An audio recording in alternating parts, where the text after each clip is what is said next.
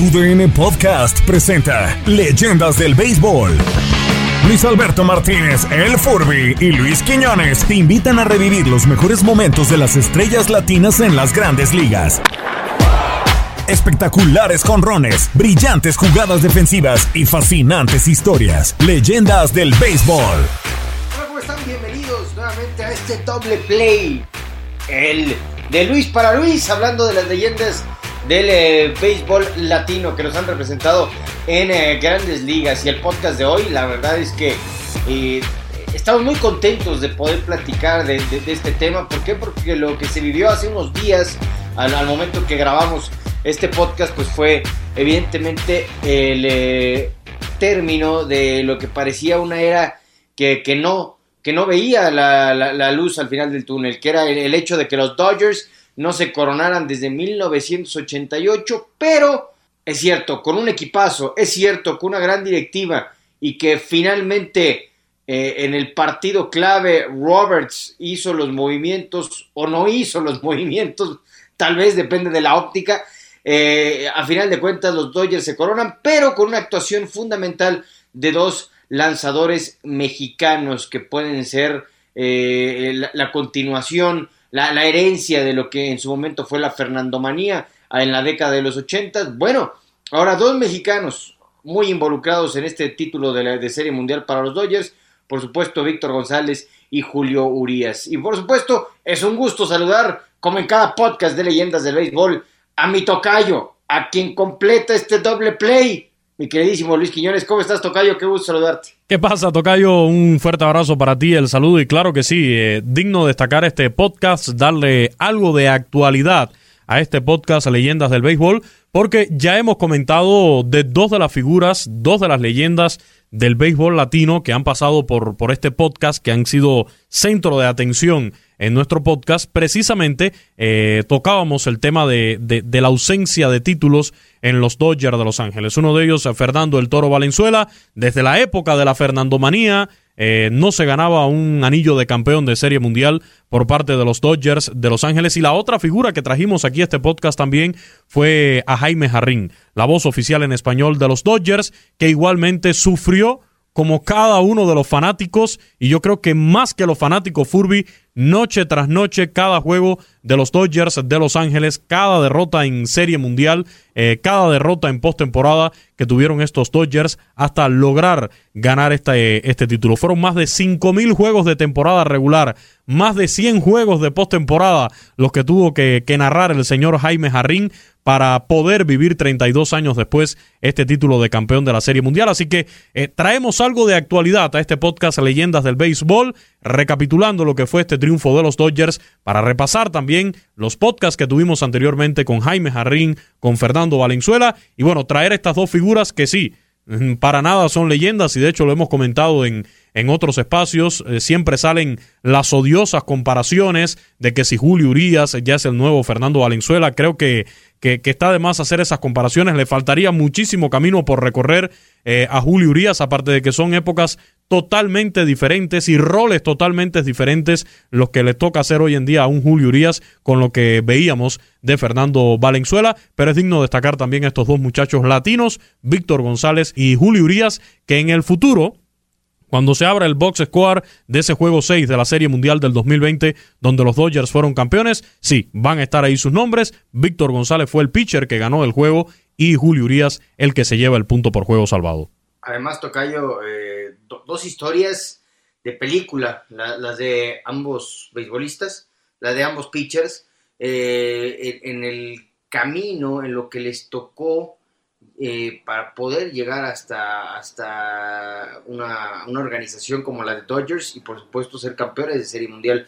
Y, en eso creo que también se parecen mucho a la historia de, Fernando, ¿no? Fernando de una familia muy pobre ahí en Chihuahua, con una, además una familia muy grande, pero encuentra en el béisbol la forma de, sacar adelante su familia y por supuesto de, él eh, volverse o convertirse en una leyenda del, deporte mexicano.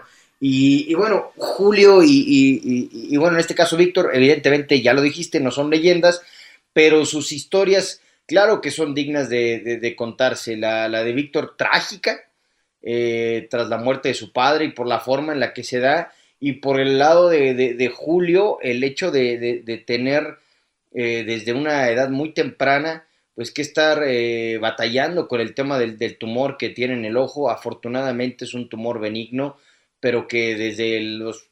Nos contaba su, su, papá, don, don Carlos Urias, que desde los cuatro años ya lo tenían que llevar a, Guadalajara eh, para que le hicieran eh, operaciones y, no, fue, no, fue una, nos contaba o recordaba por lo menos diez operaciones, más las que ya sufrió después, ya cuando era parte de la organización de, del equipo de Los Ángeles. En fin, son, son dos historias que inspiran y que demuestran que cuando se quiere, se puede llegar.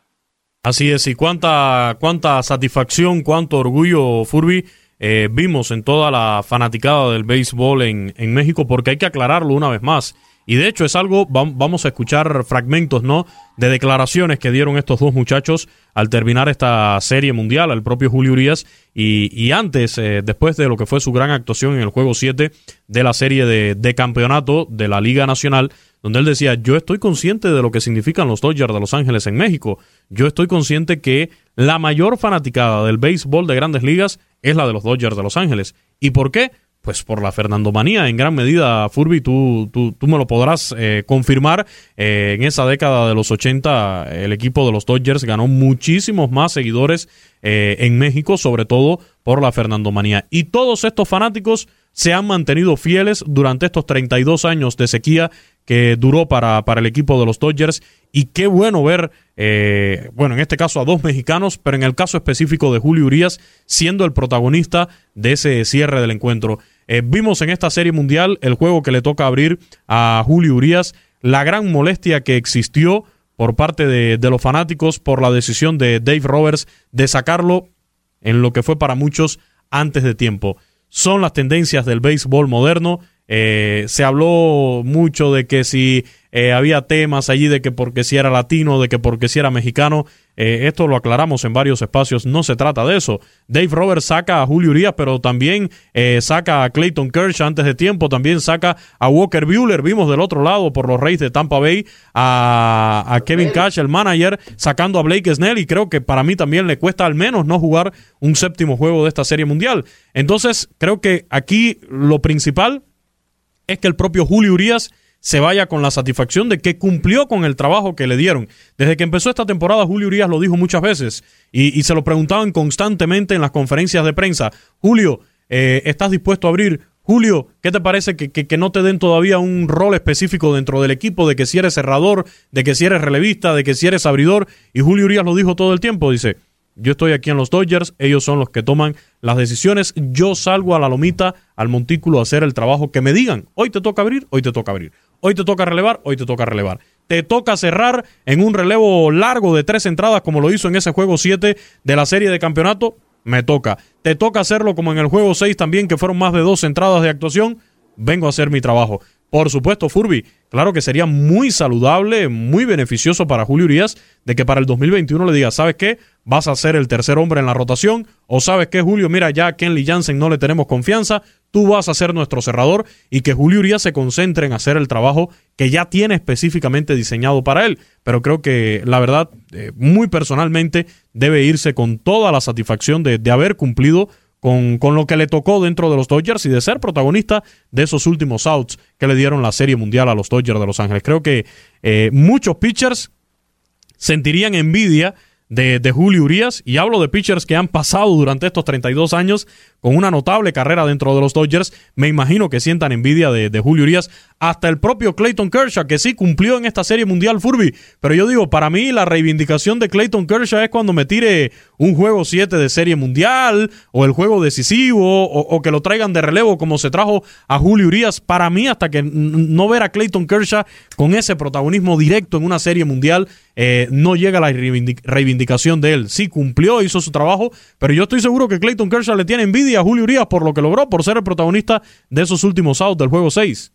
Es, ah, estoy, de acuerdo contigo, ¿eh? Clayton Kershaw todavía no, llega a las expectativas del pitcher que es y de eh, lo que se espera eh, de una figura de ese tamaño. en esto estoy de, acuerdo contigo, falta realmente ver a un Clayton Kershaw que sea capaz de marcar la gran diferencia en una serie mundial. En esta ocasión se limitó a cumplir, como, como lo acabas de decir, pero también creo que tiene mucho que ver lo que ya mencionabas, ¿no? Y por eso es imposible hacer comparativos de, de, de Urias con, con, Valenzuela, son épocas muy distintas, Valenzuela tiraba juegos completos una semana sí, la otra también, y hoy ya las computadoras parece que son las que mandan en el béisbol y, son las que toman las decisiones por los managers. Entonces no se pueden comparar épocas, no se puede comparar el peso que tenían en específico Fernando Valenzuela en, aquellos Dodgers del 81 con lo que significa Urias para los Dodgers, pero no podemos dejar de resaltar que en, momentos muy complicados durante esta postemporada,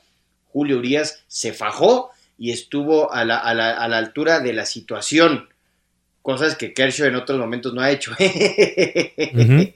o en muchas otras ocasiones no ha hecho. Pero, pero eh, lo, de Julio y también lo de Víctor, hay, hay, que destacarlo, dos mexicanos con, con, historias eh, muy complicadas en, en, cuanto a su infancia, en su adolescencia, pero que a, base de lucha, a, base también del buen ojo de Mike Brito, que es otra leyenda a quien tendríamos que dedicarle un podcast, eh, que es el que los, los, lleva a la organización de Dodgers. Y bueno, también debe estar feliz de que pues, los jóvenes que, él detectó fueron clave en regresarle un título a, los Dodgers de Los Ángeles. Así es, eh, Furby, sin duda. ¿Qué te parece si, si empezamos a escuchar un poco de estas reacciones, no?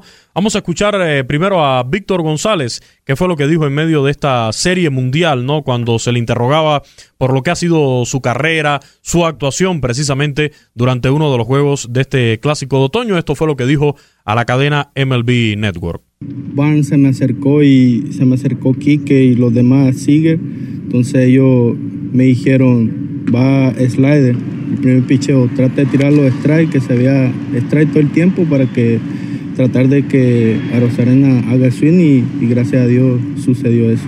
Bueno, Julio es una persona que, que me ha ayudado mucho, este, pues firmamos juntos en 2012 llegamos juntos a Arizona, entonces todo el tiempo él, bueno, no jugamos nunca ninguna liga juntos en ligas menores, ahora que estamos aquí en Grandes Ligas, pues todo el tiempo él siempre me ha, aconsejado eh, seguir trabajando fuerte, eh, nunca rendirme, entonces le doy gracias a él y, a mucha gente, la verdad, de que me ha, me ha dado mucho apoyo él y aquí estamos para, para ayudar al equipo y más muy orgulloso de poder compartir con él ahora y, ahora en el equipo grande. Estoy pasando por un buen momento desde el año 2019 y le doy gracias a Dios por la segunda oportunidad que me está dando y a los Doyes por la segunda oportunidad que me dieron. Que se den cuenta que hay muchos peloteros, hay, hay calidad de de jugadores en México. Ahí está este muchacho Víctor González Furby, que pertenece a la organización de los Charros de Jalisco en Liga Mexicana del Pacífico.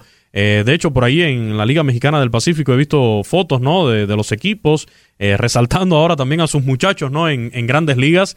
Y por ahí veíamos también eh, los videos de la zona de Nayarit, si, si la memoria no me traiciona, este muchacho, su familia, siguiendo la, la serie mundial, sus actuaciones y llenando de orgullo ¿no? a, esa, a esa región. También, eh, por supuesto, salieron imágenes, eh, fotos, videos de, de, lo que fue eh, su actuación en, en, la, en la liga de en la zona de Yucatán. Si, si, si no me traiciona la memoria, también jugó por allá en, la liga de, esa zona. Y por supuesto, todo el mundo ahora presume su foto con él, presume los videos jugando en estos equipos, en estas ligas, al verlo ahora ya triunfar en grandes ligas, en el máximo nivel que es la Serie Mundial. Sin duda. Eh, y, el drama, ¿no? Que, lo obliga el, que su padre haya sido eh, apuñalado y, tras la muerte de su padre, él decide irse a probar a la Academia de Oaxaca, que, que es para la organización de los Diablos. Eh, y, ahí es donde empieza a construir su carrera como, como beisbolista. Llegó sin muchas o sí con el talento, pero con mucho, digamos, eh, mucho que trabajarle, pero además es una historia donde van conectados porque Brito se los lleva prácticamente eh, juntos a, a Víctor y Urias. Eh, entonces, esta, esta historia se conecta desde aquellas épocas, aunque Víctor lo vimos más tiempo todavía con, la organización de Diablos, pero realmente es una historia que están, donde están muy, muy conectados, tanto, tanto Víctor como Julio. Bueno, desde, desde, desde Olimpiadas Juveniles, me parece, ya se habían llegado a enfrentar cada quien representando a su estado, por supuesto Víctor a, Nayarit, Julio al estado de Sinaloa. Desde entonces se empiezan a conectar estas, esas historias que ahora vimos prácticamente de la mano en Serie Mundial. Tienes mucho en tus manos, pero con solo mover un dedo puedes dar marcha atrás con Pro Trailer Backup Assist disponible. Presentamos la nueva Ford F150 2024. Ya sea que estés trabajando al máximo o divirtiéndote al máximo. Esta camioneta te respalda porque está hecha para ser una parte indispensable de tu equipo. Fuerza así de inteligente solo puede ser F-150. Construida con orgullo Ford. Fuerza Ford. Sigue a nuestros anfitriones en redes sociales, arroba Luis El Furby y arroba Luis Quinones 90-bajo en Twitter. Sé parte de la conversación y déjanos tus propuestas de leyendas del béisbol. Haz un gran fildeo con tu VN Podcast. Escuchábamos a, al propio Víctor González reconociendo esta relación que tiene con, Julio Urias. Y también vamos a escuchar a, Julio Urias, donde habla precisamente de, la relación que tiene con Víctor González, además de todo lo que ha sido su actuación en esta serie mundial. Lo dice, fueron los tres outs más importantes de mi vida. No, la verdad no, este... Eh, mi mentalidad era sacar ese out, obviamente, eh, que era el principal. Y pues ya después de ahí se fue dando, ¿no? Bateador por bateador, como pienso. Y, pues cuando menos pensé ya estaba en el último out del noveno inning. No, totalmente. Es el, el out, se podría decir, más importante de mi, de mi vida. O sea, es, es un sueño para todos, no solamente para mí. Era un picheo, como te digo, que, que, lo esperaba todo el equipo, toda la gente, toda la afición, que es para ellos, toda la afición de Los Ángeles, que yo dije, o sea, no se va a descansar hasta que, hasta que lo logremos. Gracias a Dios que lo logramos hoy. Bueno, fue este, eh, cuando entró Graterol me dijeron que estuviera listo para el cuarto bateador y pues es normal, ¿no? Ya para mí de salir del bullpen ya siento que, que sé cómo lo tengo que hacer, sé el tiempo que necesito para calentar, entonces esa fue la, la mentalidad, o sea, ponerme listo para el cuarto bateador y así fue como, como salieron las cosas. No, la verdad que bastante, como te dije ahorita, o sea, es el out, el lado más importante de mi vida o el strike más importante de mi vida, o sea, la verdad que es algo, algo muy bonito cuando estás ahí arriba y y sabes que, todo el mundo está esperando eso, gracias a Dios que por todas las bendiciones y, como te digo, contentísimo y agradecido con la vida por todo. No, mucho, obviamente. Eh, el equipo de los Dodgers es muy famoso en México y uno viene creciendo con esa, se podría decir, con esa, con esa familiaridad ¿no? que, que, es este equipo, este color azul. O sea, la verdad que, que me siento contentísimo, no tanto por, por mí, sino por todos mis compañeros y por toda la afición. La verdad que, que lo esperaron por mucho tiempo y, y lo cumplimos, gracias a Dios. No, todo, todo, o sea, la verdad que que la afición en general en Los Ángeles, todo el mundo sabemos el que está en este equipo y los que van a jugar en contra de nosotros a Los Ángeles, la verdad que salen encantados de ese estadio. ese estadio, la verdad que, que como lo digo, para mí es el mejor con toda la afición que tenemos y, a pesar de, de, como te repito, sea, la afición latina principalmente y la mexicana, que para mí en especial es algo que me siento como en casa y, y como lo dije cuando empezó la serie, o sea, no vamos a descansar hasta que lo logremos. Faltaban cuatro juegos más, los logramos y la verdad que, que esto es para todos ellos. Bien contento, la verdad. La verdad que el apoyo que, que recibo de todos los paisanos es un apoyo incondicional en las buenas y en las malas, entonces la verdad que, que me siento muy contento, muy orgulloso de poder lograr esto y, como lo repito, esto es para mí, pero también es para todos ellos, la verdad que me siento, me siento muy alegre y muy contento por eso. Ahí está también Julio Urias eh, Furby, eh, dejando sus impresiones, ¿no? Después de lo que fue esta gran actuación en una serie mundial y ya tú decías, eh, tuviste la oportunidad de, conversar con su papá, una historia verdaderamente inspiradora que, te demuestra que, no hay imposibles en esta vida, que todo lo que te propongas lo puedes lograr. Sí, y, Julio, vamos, eh, no, no, no fue entrenado por su padre, que evidentemente fue el que lo introdujo al béisbol. Su padre quiso ser pelotero profesional, pero no pudo llegar hasta el, hasta el máximo nivel. Se quedó en, sucursales con, con Pericos de Puebla Y después nos contaba el papá, pues dice, tengo que darle comer a mi familia, ¿no? Claro. Y, y se van a, bueno, regresan allá a, a Sinaloa y el señor eh, trabaja allá como intendente, el, hombre de la limpieza de una, de una escuela y, con eso la, la- familia podía comer y, Julio empezó desde muy pequeño a jugar béisbol eh, y eh, jugaba primera base. eh, realmente no, no, no tenían la idea de que fuera a ser pitcher, pero ya después, evidentemente, con el tiempo, pues se dan cuenta del, del brazo que tiene y, lo lleva el, el béisbol hacia allá. Pero, pero originalmente no lo tenía, no, no, no contemplaban el que pudiera ser pitcher. Digo que cuando eres niño, prácticamente en el béisbol juegas todas las posiciones. Eh, eso es típico. Y ya, evidentemente, cuando, conforme vas creciendo, ya te, te vas dando cuenta dónde está realmente tu fortaleza. No, y, y que esto ha cambiado también hoy en día. Eh, bueno, desde hace unos años para acá ha cambiado porque yo recuerdo desde hace muchos años que, que a la fuerza llegabas a un área infantil y ya en la categoría juvenil te querían hacer pitcher, te querían hacer infielder, te querían hacer eh, jardinero y después se ha demostrado y sobre todo creo que ha ayudado mucho también el, el béisbol universitario de los Estados Unidos, te ha demostrado que, que puedes tener eh, todavía por definir cuál va a ser tu posición o dónde verdaderamente va a estar tu talento ya hasta, la, hasta esas edades, ¿no? Hasta cuando ya termines de desarrollar eh, tu cuerpo, es donde de verdad se va a, a definir este, este verdadero talento de cada uno de los jugadores. Bueno, mencionamos ya a Víctor González, mencionamos a Julio Urías, eh, como estas eh, dos figuras jóvenes con mucho camino por delante, ojalá, en el béisbol de las grandes ligas, con muchos triunfos todavía esperando por ellos, siguiendo ese legado de Fernando Valenzuela en los Dodgers de Los Ángeles. Eh, por supuesto, lo mencionábamos, salieron las comparaciones de que si Julio Urias es el nuevo Fernando Valenzuela, ya lo mencionábamos, eh, creo que le queda mucho, mucho por delante, pero lo importante es eh, ver que desde aquella época de Valenzuela mm, no se tenía estos resultados en una organización como los Dodgers y ver de nuevo a dos mexicanos con protagonismo dentro de esta misma franquicia, ya siendo campeones nuevamente de la Serie Mundial. En Ford creemos que ya sea que estés bajo el foco de atención o bajo tu propio techo, que tengas 90 minutos o 9 horas, que estés empezando cambios o un largo viaje, fortaleza es hacer todo, como si el mundo entero te estuviera mirando. Presentamos la nueva Ford F150 2024. Fuerza así de inteligente solo puede ser F150. Construida con orgullo Ford. Fuerza Ford. Leyendas del Béisbol está disponible en tu plataforma digital favorita, Spotify, iTunes, Apple Podcast y iHeartRadio. Descarga nuestros episodios, compártelos y déjanos tus comentarios. Con tu DN Podcast, conecta un home run con las bases llenas.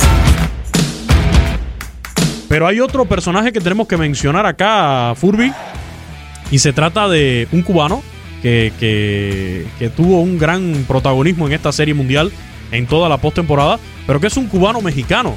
Hablo de Randy Arozarena, el muchacho de los Reyes de Tampa Bay. Lamentablemente se le escapa esta, esta serie mundial. Eh, con los Reyes no puede completar la faena, no tiene la, la cereza del pastel porque teníamos algo claro, si, si, si, ganaban los Dodgers, al no ser de alguna actuación extraordinaria en los últimos juegos, el MVP iba a ser Corey Seager, como sucedió. Si ganaban los Reyes de Tampa Bay, no había ningún tipo de discusión que el MVP era este muchacho Randy Arozarena, eh, repito, cubano-mexicano, nacido en Cuba, toda su vida en Cuba, pero México le ha abierto los brazos, eh, es su segunda patria, tiene una familia en México. De hecho, ya veía algunas imágenes en redes sociales que está de regreso en México junto, junto a su familia después de terminar esta serie mundial. Y, y, lo traemos aquí a la mesa porque independientemente que no ganó la serie mundial con los Reyes de Tampa Bay, eh, impone nuevo récord para una postemporada. Le rompe el récord a Derek Jeter del novato con más imparables. Eh, rompe el récord también de Pablo Sandoval que logró en el 2014 de más hits para cualquier pelotero en una postemporada de grandes ligas. El de jonrones. Eh, además, su carisma, lo que logró ponerle al juego de los Reyes de Tampa Bay es digno de destacar a este muchacho. Y repito, él ha dejado muy claro su nacionalidad, por supuesto que es cubana pero también el amor que le tiene a México. De hecho, ya ha dicho que quiere jugar un clásico mundial por, por México, algo que sería muy bueno. Ya por ahí lo, lo amagó en su momento un Yaciel Puig también, eh, su esposa es mexicana y, también hizo el intento, ¿no? ¿no? se ha podido dar, pero qué bueno que también exprese su cariño por México, por la afición mexicana y por la fanaticada, porque también la ha tenido muy de cerca, eh, tanto en la Liga Norte como también en la Liga Mexicana del Pacífico y en la de verano, donde ha tenido actuaciones. Sí, lo de, lo, de los Ares Arena es una otra historia digna de, ser contada. Ya, ya, ya, vimos todo lo de su hermano que juega fútbol aquí en, en, en, México, en la liga de, expansión. Y, bueno, el, corazón de, de Rosarena está en, está en nuestro país porque ya lo dijiste, le, abrió las puertas en, otra historia muy, parecida a la que ya contábamos aquí en este podcast de, los hermanos eh, Hernández, ¿no? Del, Duque y del Iván. Una, historia similar, nada más que aquí uno es futbolista y el otro es beisbolista. Efectivamente, de estas historias ¿no? de, los cubanos que toman la decisión de, salir del país y, los problemas que encuentran en el camino. Bueno, aquí hay que decir, Furby, su hermano también juega en, México el, fútbol, eh, no al máximo nivel, pero, pero tiene participación. Y Randy Arozarena, yo lo he dicho en, en, otros espacios, yo me lo encontré una vez en México en un terreno de béisbol con un balón de fútbol y le digo, ven acá mi hermano, ¿qué hace un cubano pero además eh, pelotero con un balón de fútbol y en un terreno de béisbol de Liga Mexicana del Pacífico. Y me dice, no, es que a mí me encanta el fútbol. Y ahí hizo una demostración de dominio del balón. Es fanático al fútbol también, Randy Arozarena, y lo demostró festejando al estilo de Cristiano Ronaldo, al estilo de CR7. Fue un verdadero show este muchacho en la postemporada, no solamente por lo que hizo con el bate, lo vimos también allí con sus botas eh, vaqueras, ¿no? Antes de, comenzar los juegos de béisbol, eh, con el bailecito, un verdadero espectáculo, Randy Arozarena, en esta postemporada y en esta serie mundial que, pasó en el 2020. Sí, yo, yo no sé si, si Cash no retira en aquel momento a Snell, que en redes sociales recuerdo cuánto se comentó, Cash se acaba de, aventar un Roberts en serie mundial. Mm. Bueno, no, no sé si la historia hubiera sido distinta, probablemente, porque eh, ese día no, no, no se veía cómo cómo Dodgers le pudiera realmente hacer daño al, pitcher de, Tampa. Eh, realmente un daño que, los llevara a, ganar ese partido. Parecía que, estábamos en camino del séptimo y, la sabermetría, las computadoras, los managers, no sé. A, final de cuentas, creo que eh, a Rosarena, sabiendo que el béisbol es uno de los deportes donde menos puedes influir como solo una, un, personaje. Eh, eh, eh, no sé, en el básquetbol, en el fútbol, un, solo jugador puede tener mucho mayor influencia. En el béisbol sí dependes demasiado del trabajo de equipo y evidentemente de las decisiones del manager. Entonces, creo que hay, que mencionar esa gran historia que también merece ser contada. Bueno, creo que ya hay hasta propuestas de, película, mi, querido Tocayo. bueno, vamos a ver que, si se le da lo de la actuación. Yo le, yo le digo hay por ahí un antecedente de otro personaje que, mire, de, entrada ya se lo voy a proponer acá a Furby. No tuvo ese, ese protagonismo en, grandes ligas, pero es un personaje muy querido en Cuba del béisbol profesional y por su paso en México le hablo de, de Roberto Ortiz, que hizo por ahí una película en los años 50. Óigame, como pelotero, qué gran pelotero, pero como actor, increíble. Eh, por favor, eh, era mejor que se dedicara a, lo que era el, el, béisbol, porque como actor, la verdad, es pésimo. Pero, pero es una historia también está bien rica. Mira, vamos a tenerlo en agenda también para traerlo en algún momento a este podcast de, de leyendas del béisbol, porque eh, estuve muy, muy, muy cerca. De, de, lo que fue la carrera de, de este hombre, la, la, trayectoria de Roberto Ortiz del Central Senado, allá en mi querido Camagüey, en mi querida provincia de, de Camagüey, ya hizo su intento, o, no intento, fue actor de su propia película, pero qué va, era mejor seguir su trayectoria como, como pelotero.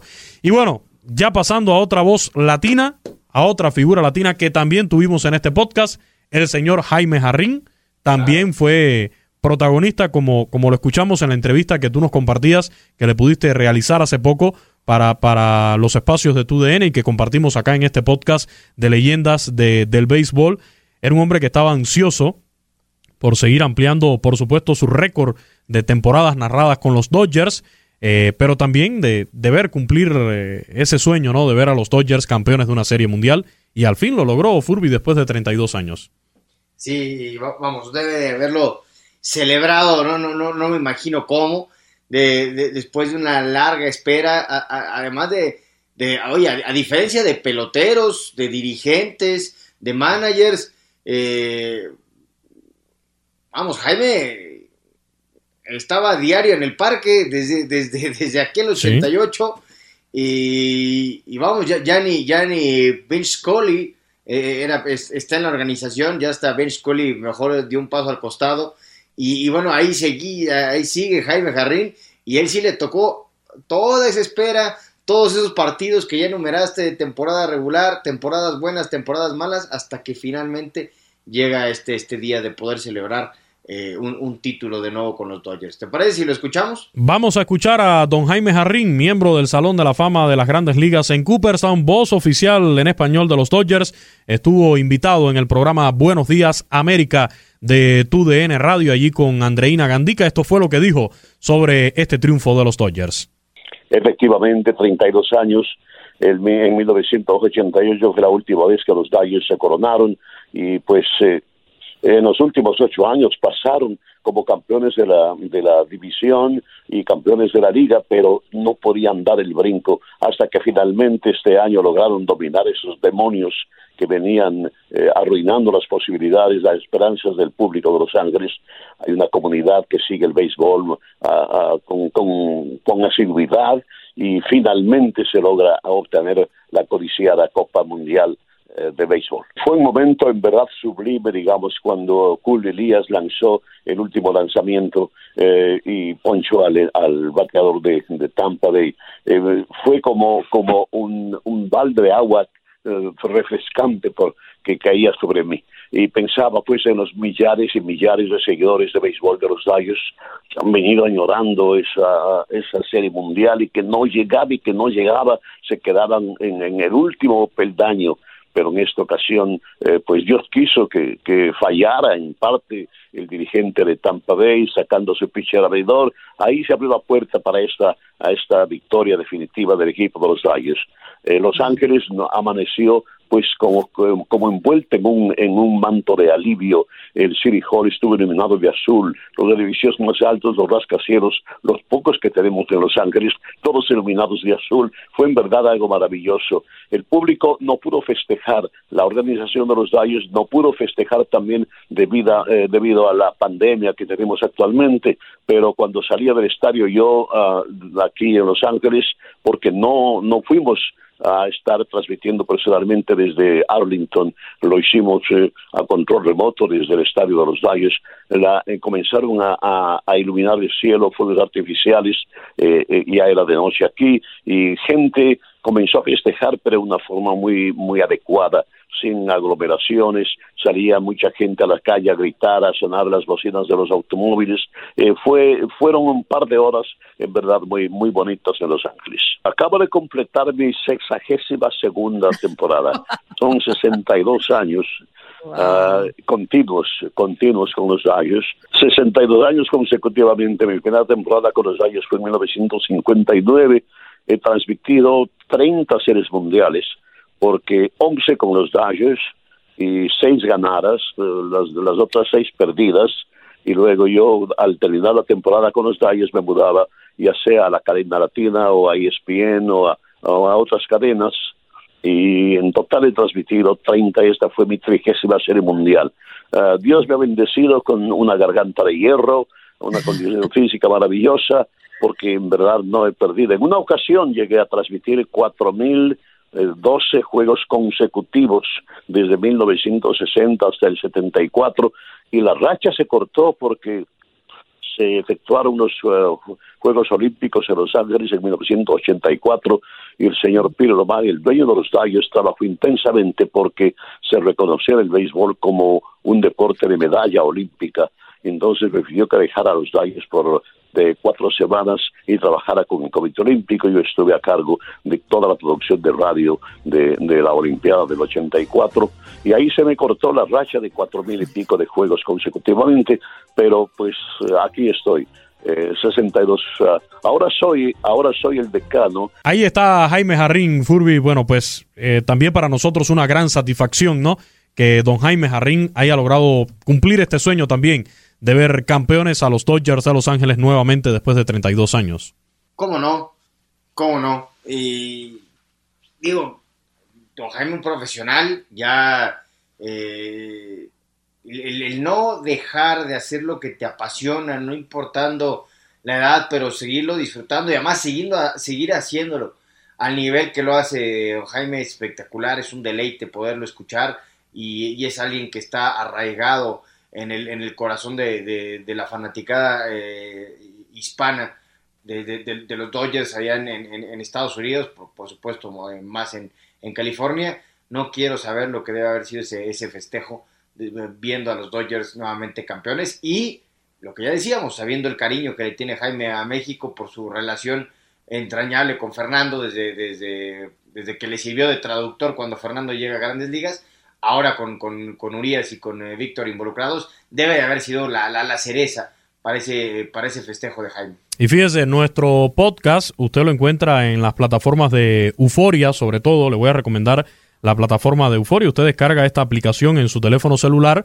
Allí puede escuchar nuestro podcast Leyendas del Béisbol, pero allí también puede escuchar el podcast del señor Jaime Jarrín durante estos meses de, cuarentena por el coronavirus. Junto a su hijo también llevó el podcast Despídala con un beso, eh, con invitados de lujo, el señor Jaime Jarrín, pero además en esa aplicación de Euforia, usted puede buscar la señal de TUDN Radio en vivo y si se va a la sección de ciudades, allí busca Los Ángeles y en Los Ángeles le va a aparecer la KTNQ 1020 de AM, que es donde precisamente puede escuchar a don Jaime Jarrín cada noche en todos los juegos de los Dodgers de Los Ángeles, parte de las plataformas de, de Univision Radio y también de nuestras aplicaciones donde puede buscar este podcast Leyendas de, del Béisbol. Así que también aquí eh, le hacemos la promoción, ¿no? Para que eh, si alguno de los jovencitos por ahí que puede estar siguiendo este podcast nunca ha escuchado un juego de béisbol en la voz de Jaime Jarrín, no pierda la oportunidad de hacerlo. Ahora sí, tendrá que esperar. Esperemos que, que tengamos una temporada normal en 2021, pero ya cuando arranque esta temporada del 2021 lo podrá escuchar a Jaime Jarrín y, además seguir su podcast. No hay nada mejor, Furby, yo siempre lo he dicho, que escuchar un juego de béisbol a través de la radio. Y si es con una voz tan excepcional, con un narrador como lo es eh, de la categoría de la talla de Jaime Jarrín, pues muchísimo mejor. Tienes mucho en tus manos pero con solo mover un dedo puedes dar marcha atrás con Pro Trailer Backup Assist disponible. Presentamos la nueva Ford F150 2024. Ya sea que estés trabajando al máximo o divirtiéndote al máximo, esta camioneta te respalda porque está hecha para ser una parte indispensable de tu equipo. Fuerza así de inteligente solo puede ser F150. Construida con orgullo Ford. Fuerza Ford. Sigue a nuestros anfitriones en redes sociales, arroba Luis El Furby y arroba Luis Quinones 90-bajo en Twitter. Sé parte de la conversación y déjanos tus propuestas de leyendas del béisbol. Haz un gran fildeo con tu VN Podcast.